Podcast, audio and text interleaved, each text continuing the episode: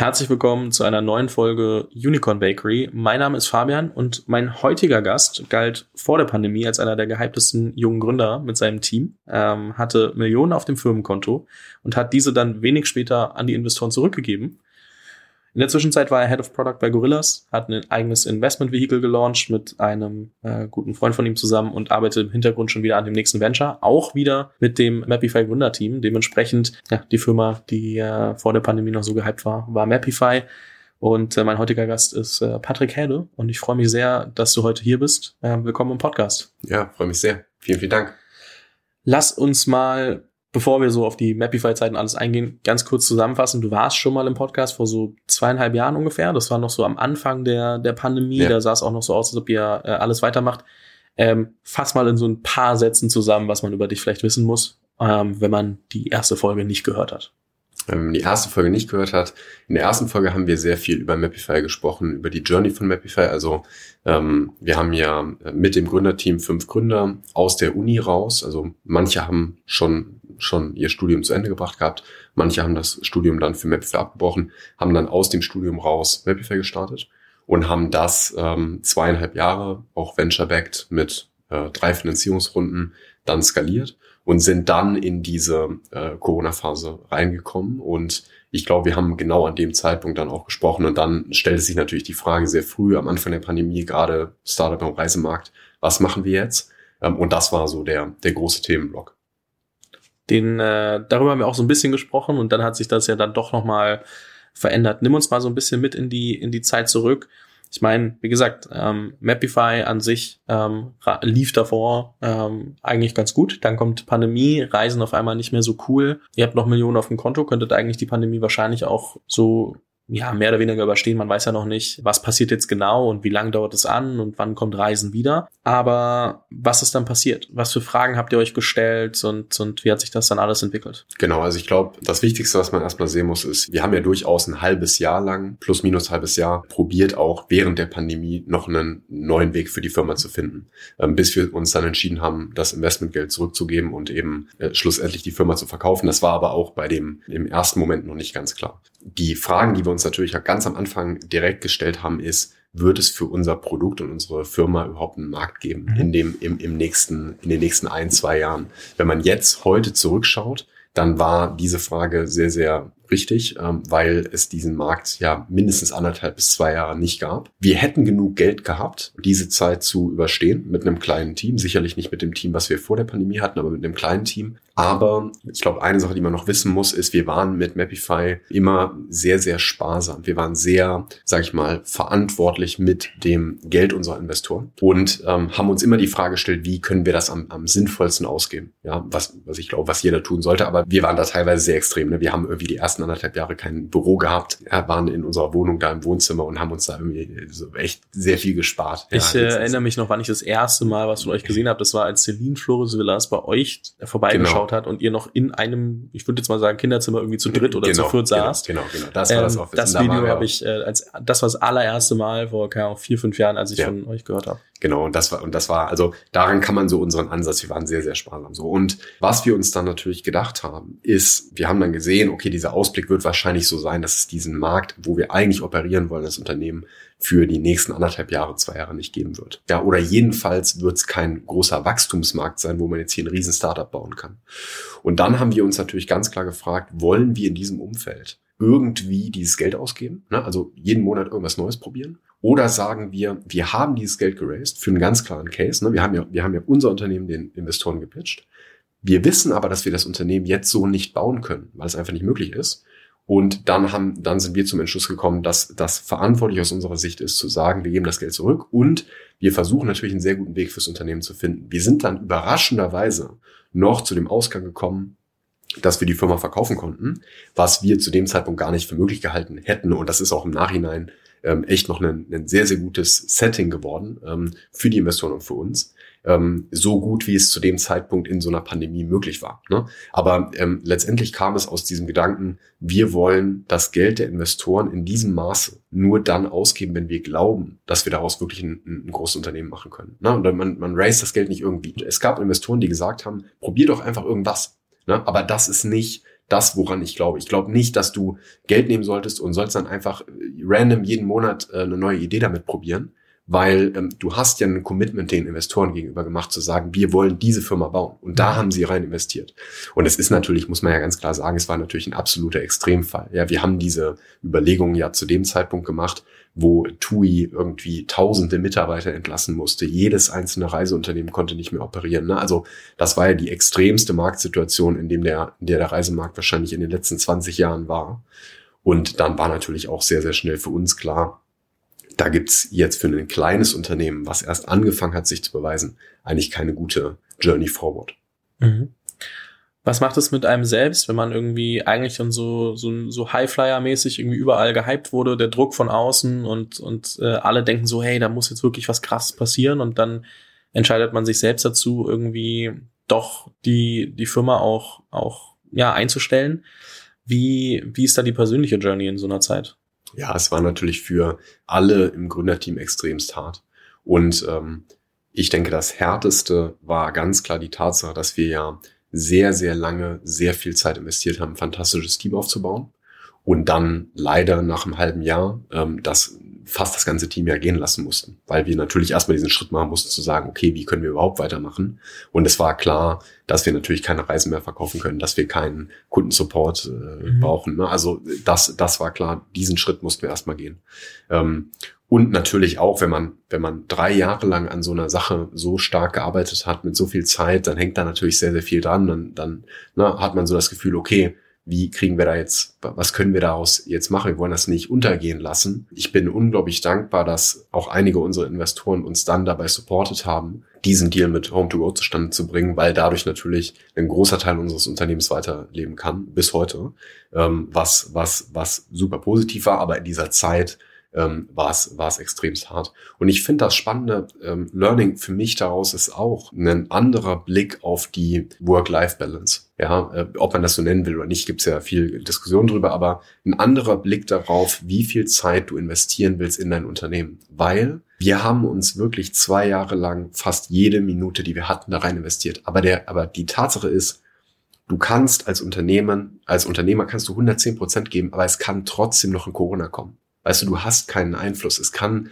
irgendeine äußere, wie in dem Fall höhere Gewalt sein, die, ähm, die um die Ecke kommt und zieht dir den Boden unter den Füßen weg. Und dann ist es auch wichtig, dass du auf diese, ähm, äh, und so, das ist jetzt ein Learning für mich für heute, dass du auf die Zeit von so einem Unternehmensaufbau auch zurückblicken kannst und kannst sagen, ich habe auch diese Zeit genossen. Weißt du, ich habe mich nicht zweieinhalb Jahre lang nur aufgerieben und so würde ich es heute wahrscheinlich nicht mehr machen. Ja, ich würde heute äh, balancierter an, an so einen Unternehmensaufbau rangehen, weil ich eben weiß, Du kannst einen gewissen Teil dazu beitragen. Du kannst auch sehr, sehr viel investieren und sehr, sehr viel tun als Gründer. Aber es hängt nicht alles nur an dir. Ne? Also es hängt auch am Glück und am, an den äußeren Umständen. Und ich glaube, der Vorteil letztendlich, ein bisschen auf deine Frage noch einzugehen, natürlich viele hatten sehr hohe Erwartungen an das Unternehmen. Aber es wussten natürlich auch alle, dass wir dafür nichts konnten. Ja, also mhm. das ist so die andere Seite gewesen. Es wussten natürlich alle, dass jetzt, wenn jedes einzelne Reiseunternehmen auf dem Planeten Mitarbeiter entlässt, ja, dass das auch uns treffen würde. Und letztendlich muss man sagen, ist, aus wenn ich heute zurückschaue, ist der Outcome ist viel, viel besser, als wir es jemals erwartet hätten in dieser ersten Phase, ne, wo gar nichts ging. Und wir dachten, okay, das geht jetzt hier auf jeden Fall unter. Das Mapify heute noch da ist, unter einem großen Dach bei Home2Go, ist eine Sache, die hätte ich mir damit überhaupt nicht vorstellen können.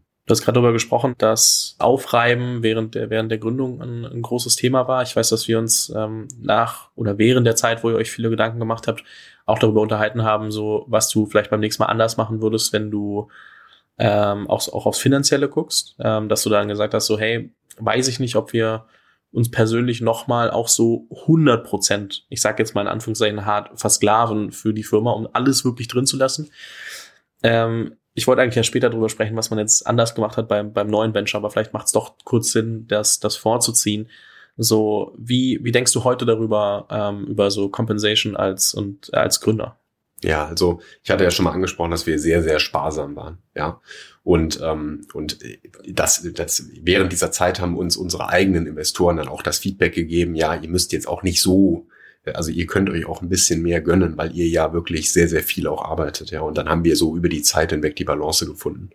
Ähm, äh, ich glaube, ähm, ich würde heute immer diesen Ansatz trotzdem wieder haben als, als Ausgangspunkt, weil ich glaube, die andere Seite ist vollkommen falsch. Ja, also hinzugehen und irgendwie sich ein großes, riesiges Gehalt zu zahlen vom, nur weil das Konto voll ist, weil die Investoren investiert haben, das ist nicht das, was ich richtig finde, sondern ähm, letztendlich ist, ist, glaube ich, die Frage, wie es auch bei jeder Rolle sein sollte, was ist eigentlich marktüblich? Ja, wenn ich jetzt als Gründer den Produktteil übernehme ja, und mache das Produktmanagement, dann kann ich mich ja vergleichen mit, was verdienen andere Produktmanager ja, mit äh, in dem Markt. Und ich glaube, daran kann man das gut orientieren. Da hat man eine faire Compensation, die sicherlich auch bei dem Gründer nochmal etwas höher sein kann, weil du natürlich auch viele Verantwortungen mhm. für das Unternehmen als allgemein hast. Also das würde ich mir schon heute aus einer mehr in so einer Vergleichsperspektive anschauen.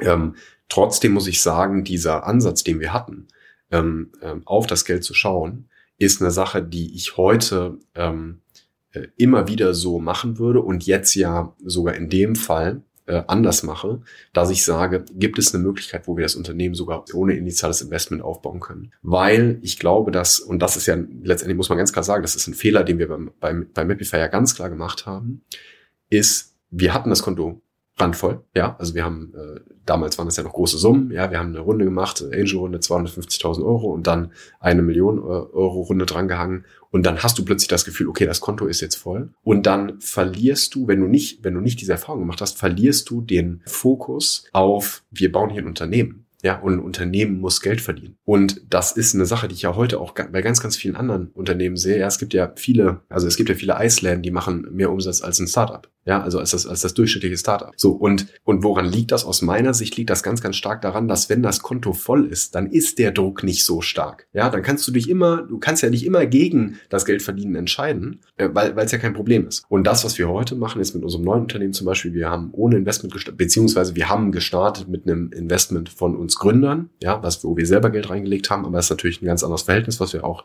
ähm, also wo wir wirklich unser eigenes Geld investiert haben und haben jetzt aber schon ein profitables Unternehmen und wissen, wir arbeiten jeden Monat äh, mit und für unsere Kunden und wir verdienen damit unser Geld. Und dadurch äh, bist du natürlich noch, äh, noch mal äh, sparsamer, weil du eben weißt, es ist auch wirklich die harte Arbeit, die in dieses, ähm, äh, die, die da reinfließt, die diesen Umsatz generiert. Aber es bringt einen auch dazu, immer automatisch auf die Validierung zu schauen, machen wir eigentlich gerade das Richtige. Und das ist eine Sache, die wir bei Mapify am Anfang nicht hatten, weil wir eben ähm, sehr, sehr viel auf, diesem, auf dieser Community-Seite gebaut haben, aber wir hatten nicht so stark den Fokus auf die Monetarisierung und den hätte ich im Nachhinein gerne früher gehabt. Ja, und das ist so, eine, so ein Learning, was ich, was ich rausgezogen habe. Und ähm, natürlich wird es immer Modelle geben, wo man sagt, die Monetarisierung spielt beim Startup nicht, von, nicht im allerersten Schritt die größte Rolle. Das stimmt auch. Ähm, aber man, man muss dann die Disziplin als Gründerteam haben, obwohl das Konto voll ist, darauf zu achten, dass man diese Validierung macht. Ne, dass man trotzdem versucht, die Kunden zum Bezahlen zu bringen oder zum Nutzen zu bringen. Ähm, die Leute stimmen ja nur mit entweder Geld oder ihrer Zeit ab. Ja, also es gibt nur diese beiden Kenngrößen und wenn die äh, keine von diesen Dingen für das Produkt aufbringen, dann ist das Produkt, hat das Produkt kein Market, kein Product Market Fit. Und ähm, ich glaube, dass das sehr, sehr wichtig ist, von sehr früh entweder diese Disziplin zu entwickeln, zu sagen, ich habe zwar ein volles Konto, aber ich gebe das Geld erst dann aus, wenn ich wirklich weiß, funktioniert mein Produkt. Oder eben wirklich von, von Tag eins ähm, die Validierung so weit hinzubekommen, dass die Kunden schon bezahlen. Ne? Und da kann man natürlich, wenn man bootstrappt, da weiß man auf jeden Fall, wir produzieren hier was, ähm, wir, wir, wir bringen ein Produkt raus, was Wert hat und für das unsere Kunden zahlen. Mhm.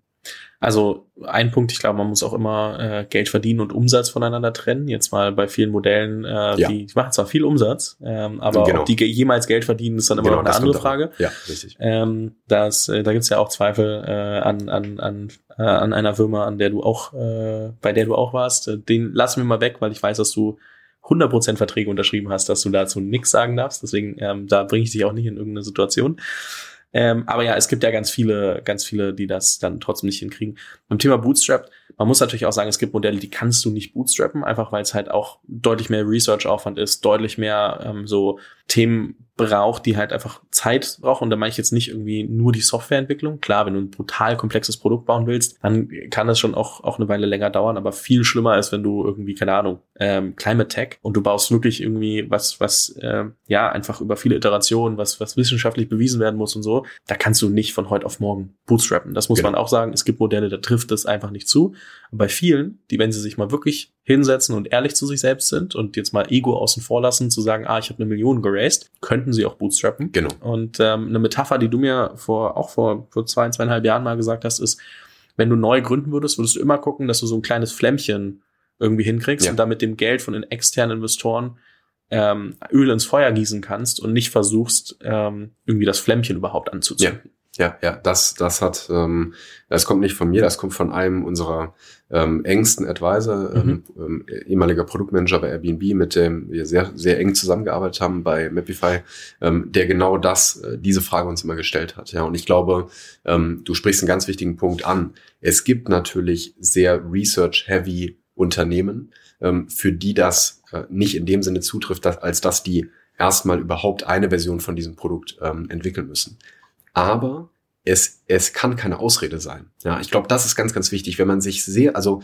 ähm, ich finde ein hervorragendes Beispiel ist ähm, jetzt, wenn man wenn man es jetzt mal anschaut, eine Firma wie äh, jetzt sehr bekanntes Beispiel, mit jeder, mit für jeden auch eingängig ist, eine Firma wie SpaceX. Ja, die haben sich auch hingesetzt und haben angefangen, wirklich neuartige Technologie zu entwickeln, haben aber gleichzeitig überlegt, wie können wir das jetzt benutzen, um für die NASA irgendwie Transportladungen ins All zu schieben, damit wir damit schon mal Geld verdienen. Ja, und wenn man dieses Beispiel jetzt mal nimmt, dann glaube ich, gibt es für fast jedes Unternehmen, da würde ich mir selbst Research Heavy, wird es Möglichkeiten geben zu sagen, wir bauen hier mit Research unser Produkt auf und das hat auch, das braucht auch Vorinvestitionen. Aber wenn wir an unseren Kunden wirklich nah dran sind, dann finden wir auch schon früher Dinge, die wir für die tun können, mit denen wir Umsatz generieren und mit dem wir Validierung erzeugen. Ne? Ich, ich habe schon oft das Gefühl, es ist eine Ausrede, Mhm. dass man sagt, ja, ach, wir, ja, und nee, wir müssen jetzt doch kein Geld verdienen, wir müssen jetzt erstmal unser Produkt bauen. Nee, wir müssen das Produkt validieren. Und validieren können wir es vor allen Dingen sehr, sehr gut darin, ähm, entweder zu testen, würde das jemand benutzen oder würde jemand dafür bezahlen. Und das ist ja, da gibt es ja sehr viele Abstufungen. Ja, wenn man, wenn man ein Produkt entwickelt, was ähm, irgendwann mal 100 Euro im Monat kosten soll, dann muss man das ja nicht am Anfang für 100 Euro verkaufen. Aber man kann mal das erste Feature-Set für 10 Euro verkaufen und man hat eine Validierung. Ja, und da kann mir niemand äh, quasi, ne, also da, da würde ich immer sagen, ähm, jemand, der da sagt, ah nee, ich muss ja erstmal jetzt hier das ganze Feature-Set bauen. Nee, weil dann baust du ein Feature-Set, was du nicht validiert hast, wo du schwer zu Product Market Fit äh, kommen kannst. Und es gibt natürlich ein paar sehr extreme Ausnahmen, wo man sagt, okay, jetzt hier ähm, wahrscheinlich äh, sehr bekanntes Beispiel Lilium oder ähnliches. Ja, natürlich muss man das erstmal entwickeln. Ja, das ist sehr, sehr viel R&D. Aber ich glaube, wenn man sich die große Startup-Szene anschaut, dann gibt es sehr, sehr viele, die sagen, ich muss sehr, sehr viel noch R&D machen, wo man eigentlich sagen würde, nee, du, da, du hast kein Produkt, wo du irgendwie Forschung betreiben musst, sondern du hast eigentlich eine sehr konkrete Produktidee und eigentlich müsstest du die ähm, jetzt einfach viel, viel schneller am Markt äh, äh, ähm, evaluieren. Ne? Und so war es bei uns bei Mapify auch. Also ich meine, wir haben eine, eine, eine konkrete Produktidee gehabt, aber wir haben eigentlich vor der Monetarisierung zurückgeschreckt ähm, und, äh, und, und, und haben uns eben nicht schnell genug drauf eingelassen. Also von daher finde ich einen sehr, sehr guten Punkt, den du gebracht hast, die, die Unterscheidung da und sich als Gründer bewusst zu machen, wo bin ich eigentlich ja, auf diesem Spektrum. Jetzt natürlich auch die Frage dann direkt zurückgegeben, weil, weil äh, laut schreien ist immer einfach. Wie macht ihr das denn selber? Also sag mal vielleicht in ein, zwei Sätzen grob, was ihr macht, weil ihr sprecht ja jetzt noch nicht so richtig öffentlich drüber, was es genau ist ähm, und wie ihr dann genau das für euch auch anwendet, dass ihr halt euch Ja. nicht denkt, ach, wir bauen erstmal 1000 Features und machen dann, äh, gucken wir, dass wir Umsatz generieren. Genau, genau. Also wir sind noch nicht so 100% live im Unternehmen, aber ähm, wir bauen, ähm, wir sind im Bereich äh, Early Stage Softwareentwicklung. Ja, also Startups, die gerade angefangen haben, die jetzt in die Skalierung reingehen, wie die ihre Technologie bauen. Ähm, da bauen wir ähm, sowohl mit den Startups jetzt ähm, Produkte als auch Produkte für die, ähm, die wir, die, die dann als äh, zum Beispiel als Software as Service genutzt werden können. Also sind in diesem Space. Und ähm, ganz konkret, ja, wie machen wir das? Ähm, wir arbeiten direkt mit den Startups. Ja, also wir gehen direkt mit denen, sitzen mit denen zusammen und schauen uns an, was haben die für Needs. Ja, und also im Sinne von wirklich, wir sind bei denen im Office. Ja, und, und das ist die, das ist die Nähe zum Kunden, die ich denke, die du brauchst, damit du verstehst, was, welche Probleme gibt's da. Ja, das ist natürlich jetzt ein B2B-Case, wo wir eben sehr genau verstehen müssen, was ist bei den Unternehmen an der Tagesordnung, was haben die vor sich und wie können unsere technologischen Solutions da helfen. Ähm, aber äh, das, das, das betrifft äh, viele andere Modelle auch. Ne? Und also die, die bei uns wirklich ganz konkret, wir arbeiten mit unseren Kunden zusammen. Wir sitzen mit denen zusammen und sagen, was sind eure größten technologischen Schwierigkeiten, die ihr heute habt? Und dann schauen wir uns an, ist das, was wir entwickeln, ähm, kann das da hilfreich sein. Ja, und dann, und dann, und dann bringst du das zusammen und dann baust du, wir, wir, wir bauen natürlich jetzt immer mehr und mehr Software, von der wir wissen, dass die für Startups in einer bestimmten Phase sehr relevant sind und bringen das dann so zusammen und so steigern wir dann natürlich auch die, die Zahl unserer Kunden. Ja, und wenn du diesen Ansatz hast, dann hast du natürlich am Anfang eine, eine Situation, wo du sehr individualisiert auf ein Unternehmen eingehst, aber du hast eben auch direkt Umsätze. Ja, du, du baust direkt ein Unternehmen auf. Du weißt, wir generieren Wert für unsere Kunden. Wir, gehen, wir generieren noch keinen Wert für, für 1000 Kunden. Ja, natürlich noch nicht in dieser Skalierung. Mhm. Aber für die Kunden, die wir haben, für die generieren wir Wert. Und wir, wir lernen was dazu, was die brauchen. Und, und so äh, bauen wir das schrittweise auf. Ja. Also was man, glaube ich, bei euch sagen muss, also das eine, was ich spannend finde, ihr habt euch trotz all der Erfahrungen, die ihr habt, äh, auch mit, mit Venture-Backed Startups dagegen entschieden, jetzt gerade Geld zu nehmen. Ihr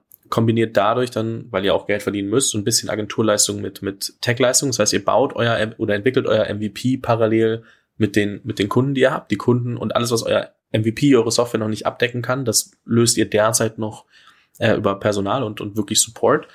Und ähm, habt damit aber auch ein Modell, wo ihr Geld verdient. Ihr könnt die Software weiterentwickeln. Ihr versteht ganz genau, was, was Sache ist. Und ähm, das ist, glaube ich, schon relativ spannend für jeden, der überlegt, so, okay, wie kann ich diese erste Phase überbrücken, äh, genau. gerade in, in so einem Bereich. Jetzt muss man sagen, eure Software wird am Ende nicht irgendwie 10 Euro im Monat kosten, das ist jetzt kein Canva oder so, wo man sagt, okay, ja. das ist relativ günstig, dadurch äh, bei euch lohnt es sich dann schon auch, ähm, da nah dran zu sein, weil es halt größere Tickets werden, weil ihr ein sehr großes Problem auch versucht zu lösen. Und ähm, da macht dieser Ansatz auf jeden Fall Sinn. Und ich glaube, da kann sich jeder mal überlegen, egal ob man Venture-Backed oder nicht Venture-Backed baut, wie kann ich das so ein bisschen mehr mit in meine Strategie einfließen ja. lassen und ähm, dadurch so ein bisschen näher äh, einmal am Kunden sein, aber auch ein bisschen näher am Geld verdienen. Ja, genau, genau. Und also das ist, du kannst aus meiner Sicht, selbst wenn du, ähm, wenn du Venture-Backed bist, kannst du ja nur dadurch gewinnen. Du, du, du kannst durch diesen Ansatz nur schneller zu den Insights kommen, die du brauchst. Es gibt keine Downside davon. Also es, es, es gibt ja keine Downside als Unternehmen Geld zu verdienen. Ja, sondern ähm, es bringt dich dazu, klar die Frage zu stellen, hat das, was wir tun, Wert? Ganz einfach. Und dieser Wert wird in Geld bemessen. Und ähm, natürlich mit ein paar Ausnahmen, wo es in der Nutzung, ja, also beim Snapchat äh, so, aber die Nutzung ist auch oft ein, äh, sage ich mal, ein Ausweg, ja, wo die Leute sagen, das benutzt aber jemand fünf Minuten am Tag, das reicht natürlich nicht aus. Ne? Also Nutzung gilt ja nur dann, wenn es wirklich richtig viel Nutzung mhm. ist. Ähm, und ansonsten ist es, äh, ansonsten ist es Geld. Ja, und, und, und das sehen wir ganz klar und, ähm, und, und so, so bauen wir es jetzt auf und das, das, ich, man würde natürlich wahrscheinlich sagen, das dauert eben ein bisschen länger. Ja, wir hätten jetzt auch hingehen können, hätten sagen können, wir raisen gleich zwei Millionen und heiern irgendwie 20 Leute und dann äh, ne, bauen wir die Software schneller und äh, die Angebote gibt's zuhauf. Aber ähm, die ich glaube nicht, nicht mal unbedingt, dass die Validierung dann schneller gehen würde, weil das Geld bringt auch Distractions. Und ähm, das, da komme ich wieder zu dem Thema Disziplin. Ich glaube, ähm, was auch möglich ist, ist zu sagen, ich raise zwei Millionen und ich lasse aber die zwei Millionen auf meinem Konto liegen, so lange, bis ich Product Market Fit habe. Das muss man nur als Gründer dann auch in der Disziplin wirklich können und auch zu den Investoren gehen können und sagen, ja, ihr habt jetzt investiert, aber wir haben noch kein Product Market Fit. Und deswegen rühre ich das Geld jetzt auch noch nicht an. Ne? Weil das ist so, ne, du hast irgendwie so einen halben Product Market Fit und machst dann schon Fernsehwerbung. Ja, weil du zwei Millionen hast und die müssen jetzt irgendwo hin. Das darf natürlich dann nicht passieren. Und deswegen ähm, glaube ich, ähm, ja, wir, wir gehen es jetzt gerade ohne an. Es funktioniert. Wir kommen äh, auch schnell voran, schneller als wir es erwartet haben. Vielleicht ein bisschen langsamer als Venture-Backed, aber letztendlich, wenn wir dadurch schneller zu Product Market Fit kommen, wo wir jetzt schon sehr, sehr deutlich bei unseren Kunden merken, wir können wirklich Wert liefern, äh, dann ist das kein Problem. Ja, dann ist das der richtige Weg aus, aus meiner Sicht. Ja, also ich kenne, also wir kennen auch beide jemanden, der das sehr gut für sich macht, ähm, der Venture-backed ist, aber immer noch mehr Geld als äh, in der letzten genau, Runde auf dem Konto genau, hat. Genau. Und ähm, der aber auch erzählt, dass er immer wieder mal den Investoren auch erklären muss, so hey, es ist jetzt nicht ja. die Zeit, euer Geld auszugeben. Ich bin gerade dabei, also wir verdienen immer noch Geld mit einem anderen Produkt. Wir müssten jetzt gerade noch mal ein paar Sachen genau. nachjustieren. Wir müssen noch ein bisschen mehr so in Early Beta und, und, und Early Testings sein und erst dann macht es wirklich Sinn, ja euer Geld auch da ähm, auszugeben und Öl ins Feuer zu gießen, eben wie wir vorhin schon gesagt haben, und nicht jetzt einfach nur, ah ja, ich habe ja das Geld, ich guck mal und, und beschmeiß alles mit genau. Geld, weil wenn man alles mit Geld beschmeißen könnte, dann würden die Konzerne bessere Produkte bauen genau. als, als die genau. Startups. Auf jeden Fall, dann würden die äh, die besten Produkte bauen, die das meiste Geld haben. Und das ist eben nicht der Fall. Ja.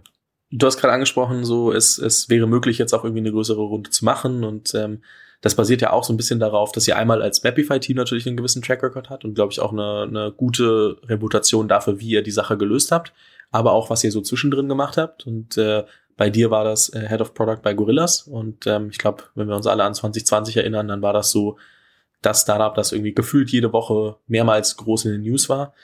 Ähm, was war dir wichtig bei deiner Aufgabe, nachdem du dich mit und, und, und nächsten Stationen, nachdem du ja. Mapify den Rücken gekehrt hast und ihr das für euch so habt lösen können? Ja.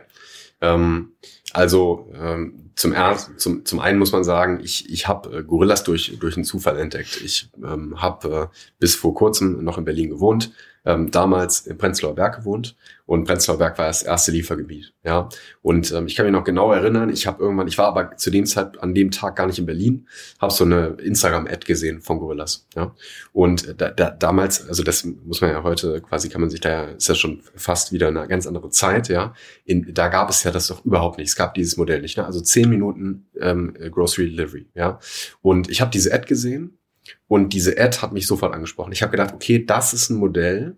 Ich hatte mich irgendwie drei Wochen vorher mit einem Kumpel über, ähm, über die Frage unterhalten, warum eigentlich äh, Grocery Shopping noch nicht, noch nicht wirklich online ist in Deutschland. Ne? So, und, und da habe ich diese Ad gesehen und dachte mir, okay, da ist irgendwas, ja, das ist Wahnsinn. Und da habe ich das Produkt mir angeschaut und das war natürlich die allererste Version, ja.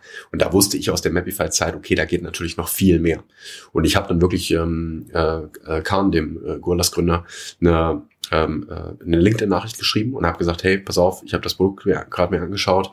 Ähm, ich glaube, ich könnte da sinnvoll was beitragen. Ich finde es mega spannend. Ich glaube glaub auch, dass das explodieren kann ja, ähm, und, ähm, und bin dann da an Bord gekommen. Ich habe mir damals äh, wenig Gedanken gemacht, mehr, würde mir wahrscheinlich heute mehr Gedanken machen auf der unternehmerischen Seite davon. Ne? Also ich hatte ehrlich gesagt keine große Erfahrung mit ähm, Grocery-Verkauf, ja, Businessmodell, Margen und habe das natürlich alles noch nicht verstanden. Ich habe es nur von der Produktseite betrachtet. Mhm. Und, ähm, und genau, habe ich dann mit ihm äh, hier im Kaffee getroffen in Berlin. Und äh, dann ging das auch sehr typisch. Ähm, wir, wir saßen da 25 Minuten beim Kaffee und dann sind wir direkt in die Factory gegangen und dann und dann ging die also das war wirklich wir haben irgendwie eine halbe Stunde Kaffee getrunken und danach haben wir uns sind wir in die Factory gegangen. Da habe ich einen CTO kennengelernt Ronny von Gorillas. Und ähm, genau und dann haben wir die Gespräche angefangen und dann waren wir ein paar Wochen später an Bord. Ähm, und da bin ich ja mit Magnus, äh, mein Mitgründer bei Mapify, der auch bei Gorillas an Bord gekommen ist, sind wir dann dort eingestiegen, war die ersten im Produkt und Engineering ähm, und haben dann angefangen, das ganze Department und, äh, und die Produktorganisation und äh, natürlich das Produkt aufzubauen und äh, haben das anderthalb Jahre gemacht. Ja, und es war eine sehr, sehr, sehr, sehr intensive Journey. Äh, Nochmal so in Zahlen, wo stand Gorillas da? Also so, dass man es einordnen kann, weil das ist super schwer, was genau, da so also, in kurzer Zeit passiert ist, genau, kann also, keiner mehr nachvollziehen. Ja, es ist, es ist Wahnsinn. Also Gorillas hatte zu dem Zeitpunkt, als wir die Gespräche hatten, ähm, hatten die ihre Seed-Runde schon geraced und, und war, und die, ich glaube, die Series A war auch schon geraced, aber war noch nicht announced. Mhm. Ähm, und, und, und das waren ja, also Seed-Runde, die Größe kenne ich nicht ganz genau, aber ich glaube, die, ähm, die, die Series A waren dann ähm, 40 äh, Millionen oder sowas in der Richtung. Und dann ging es ja los, ja. Und dann war ja 500 später Series B mit 80 Millionen und dann irgendwie 265 Millionen Series C und, und dann ist das ja komplett explodiert, ja. Und dann haben die ja eine Milliarde geraced. Also äh, es war äh, Wahnsinn. Also der, der Growth ging ja wirklich, als ich an Bord gekommen bin, da bin ich ja noch ins, ins, ins erste Warehouse gefahren mit dem Fahrrad ja, und habe da noch Lieferungen mitgemacht und da hatten wir äh, fünf Warehouses oder sowas. Ja, und dann, dann ist das ja komplett explodiert und überall skaliert in Europa. Ähm, und äh, und ich bin, ich bin nie so sehr auf dieser Business-Seite mhm. gewesen ähm, und, und konnte das auch immer schwer einschätzen, ehrlich gesagt, weil ich so fokussiert war auf Produkt und irgendwie Design, Organisation und Produktorganisation, Engineering und ich habe Engineers geheiert und alle, alle möglichen Aufgaben. Ähm, aber es war natürlich eine wahnsinnige Journey, so ein Produkt mal so explodieren zu sehen. Ne? Also das sind Graphen, die werde ich wahrscheinlich nie mehr so in dem, Vergleich, so in dem äh, äh, Vergleich quasi sehen bei anderen Produkten. Ähm, und da konnten wir natürlich mal richtig lernen, was es heißt, ein Produkt für einen Scale zu bauen, den, wo du jede Woche Freitag ähm, wenn es quasi wieder zum zu der Zeitpunkt kam, wo man äh, seinen Wochenendeinkauf äh, bestellt, wo du äh, einfach äh, komplett neue Zahlen siehst, ja und und irgendwie schauen musst, okay, wie halten wir das Ding eigentlich online, wie bauen wir das, das für Scale? Also viele der Learnings, die ich jetzt heute reinbringe, wenn ich mit Early Stage Companies arbeite, wo ich sage, wie müssen Dinge eigentlich von Anfang an aufgebaut sein, damit die wirklich skalieren können die kommen aus der Zeit. Ja. Bei welchem Status oder Stand hast du Gorillas wieder verlassen? Also einfach auch, dass man das mal so versteht, welche Journey du auch mitgemacht hast als so Head of Product. Genau, also als, als, als wir angefangen haben, da gab es wirklich ähm, Ronny, ein CTO, Dann gab es drei. Ähm, ich war unter den dreien. Ähm, ein ein iOS-Engineer hat noch mit uns angefangen. Und ähm, als ich aufgehört habe, waren wir knapp 130 mhm. Im, im Department. Das war anderthalb Jahre später. Also wir haben ähm, so, so schnell geheiert, wie es irgendwie nur vorstellbar war. Und haben natürlich die gesamte Organisation aufgebaut. Also am Anfang war es ja wirklich so, wir haben mit ähm, ein paar Leuten eigentlich an dem gesamten Produkt-Ökosystem gebaut. Ja, also eine Rider-App, eine, eine Customer-App ähm, und dann eben interne Technologien. Und dafür mussten wir natürlich auch, auch Teams in allen möglichen Bereichen aufbauen. Und das war schon extrem interessant, weil ich ja sehr oft auch ich glaube, so eine der größten Herausforderungen war, ich musste ja ganz, ganz oft ähm, Leute einstellen, die die Dinge verstanden, von denen ich überhaupt gar keinen Plan hatte. Ja, also ich habe auch sehr stark in der Phase gelernt, wie machst du eigentlich einen Recruiting-Prozess, für jemanden, der was so viel besser kann als du, dass du das gar nicht evaluieren kannst. Ne? Also sitzt dir jemand gegenüber und sagt irgendwie, ja, ich habe das schon mal gemacht, hier und da und so. Und ich hatte, ich hatte das aber selber noch nicht gemacht. Ja, und, und das irgendwie zu evaluieren und die Kultur aufzubauen, auch im Team und das irgendwie sehr gut zu strukturieren, das waren so die größten Herausforderungen, ja, auf jeden Fall. Was sind die Learnings daraus? Wie macht man's? Ich habe damals ähm, sehr, sehr viel davon profitiert. Also zum einen, ich hatte ähm, ein paar wunderbare Berater, ja, unter anderem ähm, auch absolute Shoutout ähm, für David Wissmanns, ähm, äh, der Ex-CPO von Booking.com. Mhm. Äh, mit dem habe ich sehr eng zusammengearbeitet. Fantastisch, äh, fantastische Insights, die er mir da liefern konnte und habe sehr regelmäßig mit diesen, sag ich mal, sehr senioren Beratern auf der Produktseite geschaut, was sind eigentlich die Kriterien. Ja, wenn ich jetzt jemanden heiren musste für eine Rolle, ähm, habe aber auch sehr viel davon profitiert, dass wir in anderen Bereichen der Firma sehr erfahrene Leader hatten, die ich dann mal fragen konnte, ja, zu ihren, die ins Interview mit reingekommen sind als Einschätzung. Und dann muss man natürlich sagen, hast du, und das ist ein Tool, was ich heute sehr, sehr viel benutze, Case Studies. Mhm. Ja, also ähm, die, die, ich mache für jeden einzelnen Hiring-Prozess, den ich an irgendeiner Stelle habe, eine sehr detaillierte Case Study, weil du mit einer Case Study, und das mache ich auch immer, also ich wirklich so fragen und dann, und dann sollen die Leute, äh, die, die sollen die Bewerber ihre Antworten auch wirklich runterschreiben. Ne? Also ich, keine Slide-Text, sondern wirklich äh, Google Doc, weil du an dieser Art und Weise, wie jemand was bearbeitet und wirklich Arbeit produziert, daran kannst du am besten erkennen, ja, wie die Person drauf ist, ja, und, und wie die Dinge aufbauen und strukturieren und wie die es kommunizieren. Und das hat mir sehr, sehr viel geholfen zu evaluieren. Wenn ich dann so eine Case Study gelesen habe und in der Case Study selber noch drei, vier Sachen neu gelernt habe, dann wusste ich, okay, das ist jemand, ja, das ist eine Person, die versteht wirklich ihr, ihr Fach komplett und, ähm, und so haben wir dann das Team aufgebaut, ja. Was würdest du sagen, wie gut gehen Hypergrowth und das war ja bei Gorillas schon ein brutaler Hypergrowth-Modus ja. und Qualität Hand in Hand? Es kommt extrem auf die Disziplin ähm, von den von den People Managern und von den Leadern an, die in der Company sind. Ganz klar.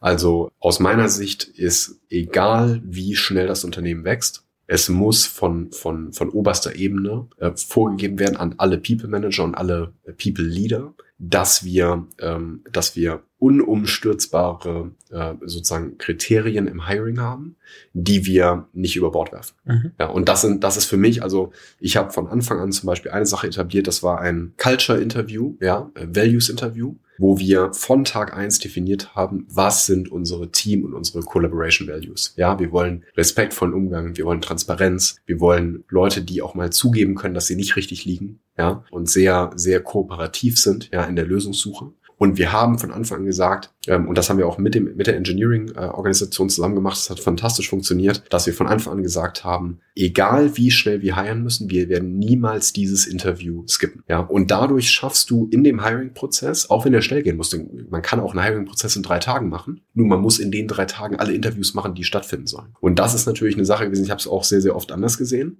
Ja, dass eben gesagt wurde, hier sprech mal eine halbe Stunde mit der Person, ja, und dann schauen wir mal. Und das funktioniert natürlich nicht. Und ich denke, diese Disziplin an den richtigen Stellen zu sagen, ja, wir wollen schnell wachsen, aber wir müssen diese Prozesse etablieren und auch immer wieder äh, befolgen, ähm, das hat geholfen, ja, die Qualität hochzuhalten. Und ich, ich muss sagen, im Rückblick, ähm, also wir haben tolle Produktarbeit gemacht, aber vor allen Dingen bin ich stolz auf ein fantastisches Team ähm, wirklich ganz, ganz, ganz, ganz starke Produktmanager, Produktdesigner, ähm, die an Bord gekommen sind und die auf, die mitgeholfen haben beim Aufbau ähm, und die ähm, viele Sachen äh, hundertmal besser gemacht haben, als ich es äh, selber hätte machen können. Und das war echt eine coole Erfahrung. Ja. Von denen habe ich auch viel gelernt. Wie oft fragt man sich in so einer Situation, wo man mit Menschen arbeitet, die viel, viel smarter sind als man selbst, weil sie halt auch einfach mehr Erfahrung haben, wenn man in Situationen geworfen wird täglich, äh, die man noch nie erlebt hat, wie oft fragt man sich, ob man selbst überhaupt die richtige Person für die Aufgabe ist. Ja, ich habe mir auf jeden Fall gerade am Anfang, gerade in den ersten Monaten, habe ich mich regelmäßig gefragt, weil es natürlich, also es war ja überhaupt nicht, ich, das, man konnte das sich überhaupt nicht vorstellen, dieses Wachstum. Also ähm, du hast du hast an jeden Tag hast du an allen Produkten, die die Firma hatte, hast du äh, mitgearbeitet. Ja, mhm. also wirklich und ich selber Produktmanagement gemacht. Was ich irgendwann glücklicherweise festgestellt habe, war, dass mit schnellerem Hiring meine ich ich besser in die Rolle reingekommen bin. Also ich würde von mir selber sagen, ähm, ganz klar, das habe ich auch schon früh, selbst schon in der Mapify-Zeit identifiziert. Ich bin nicht der beste Produktmanager. Ich bin nicht die beste Person in der Individual Contribution.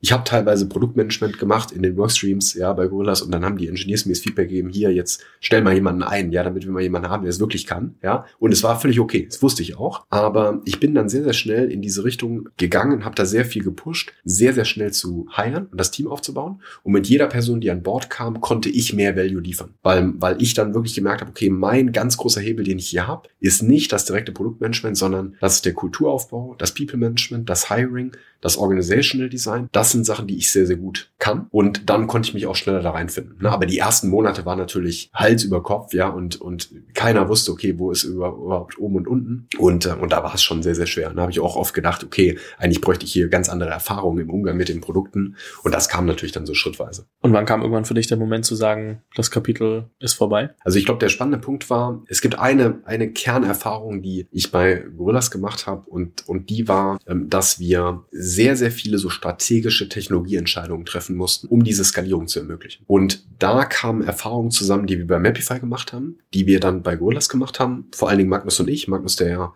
ähm, als Head of Backend bei Gorillas war.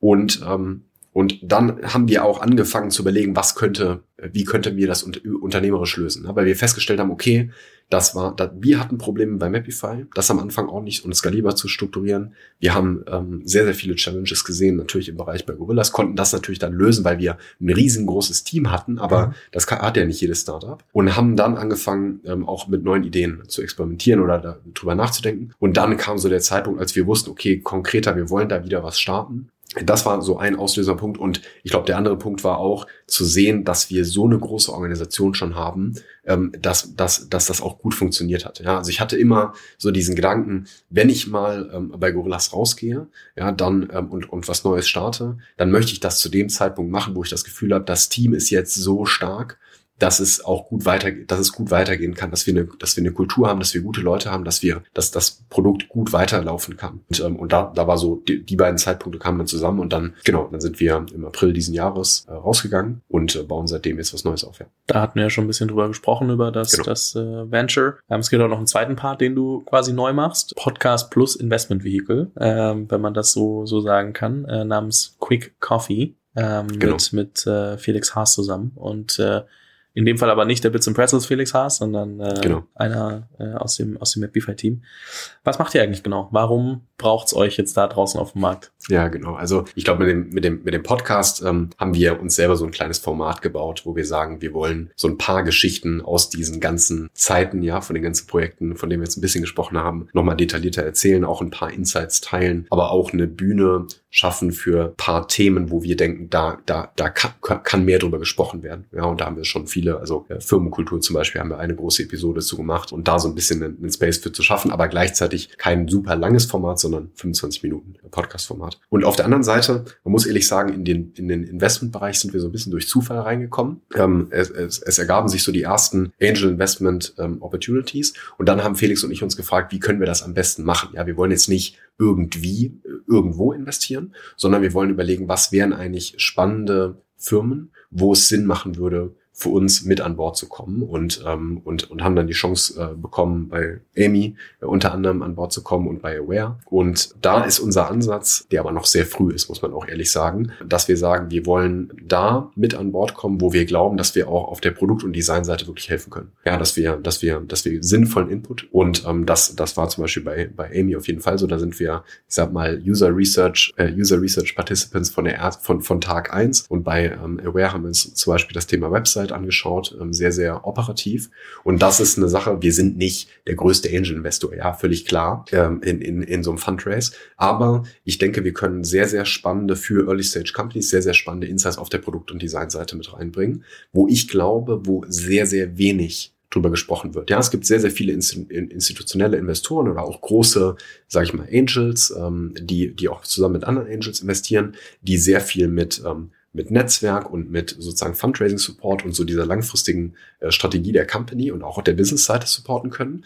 Aber ich habe schon bei sehr, sehr vielen Unternehmen gesehen, die auf mich zukommen und sagen, wir brauchen Produkt, wir brauchen Tech, wir brauchen sehr konkreten Produkt-Support und bei Felix natürlich auf der Design-Seite. Und das verbinden wir jetzt äh, so und haben das dann alles unter die Brand Quick Coffee äh, gepackt.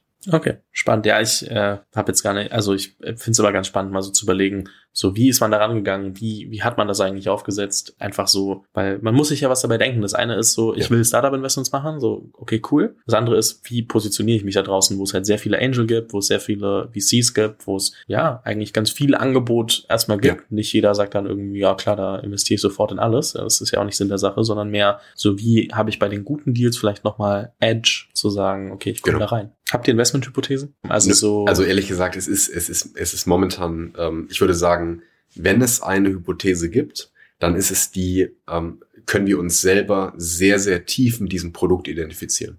Ja, ich glaube, das, das, das wäre, das wäre wirklich das Konkreteste, was ich jetzt sagen kann, weil wir natürlich dann auch helfen können. Ja, weil wir dann auch dann auch das, diesen diesen Use Case und den ähm, den den Pain Point und was die was die Company vorhat, wenn wir das wirklich in der Tiefe so verstehen, dass wir sinnvollen ähm, Input geben können. Ich glaube, das wäre für mich immer das Wichtigste, dass ich das Gefühl habe, ich kann, wenn ich wenn ich jetzt mit dem Gründerteam über das Produkt spreche, ich kann auch wirklich sinnvollen Input liefern. Und ähm, und das ist so eine Sache, ähm, die ich so aus der Mapify Erfahrung mitnehme wir hatten ähm, natürlich auch ein paar Berater zum Beispiel, die gar nicht Investoren waren, die aber so nah an diesem Reisemarkt dran waren, dass die uns so starken Produktinput geben konnten, wo ich glaube, dieser Input ist in der frühesten Phase wenn du den ersten Fundraise abgeschlossen hast, dann ist das das Wichtigste, was du brauchst. Denn du musst diesen Product Market Fit hinbekommen und dafür brauchst du ganz, ganz konkreten Input. Wie muss ich jetzt meine Produktarbeit angehen? Und du brauchst Input, wie muss ich das technologisch aufsetzen, damit ich nicht heute was baue, was ich im halben Jahr wieder neu baue, das dann wieder neu baue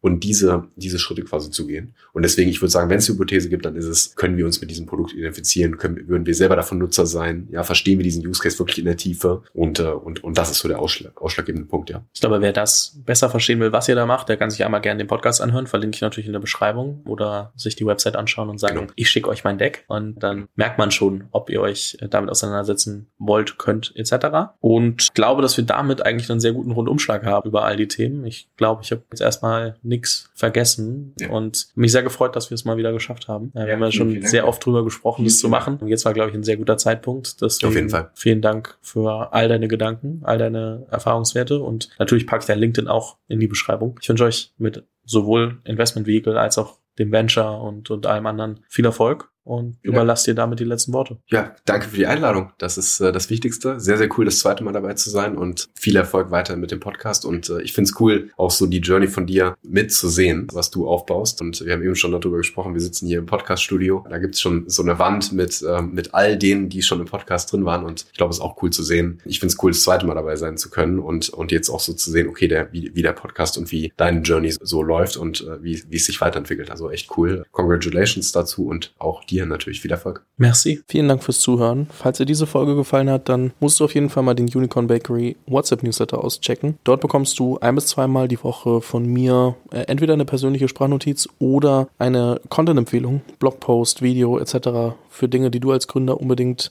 wissen, lesen, hören musst. Am einfachsten ist es, du klickst auf den Link in der Beschreibung und meldest dich an. Ansonsten kannst du auch auf jungunternehmerpodcast.com slash newsletter gehen.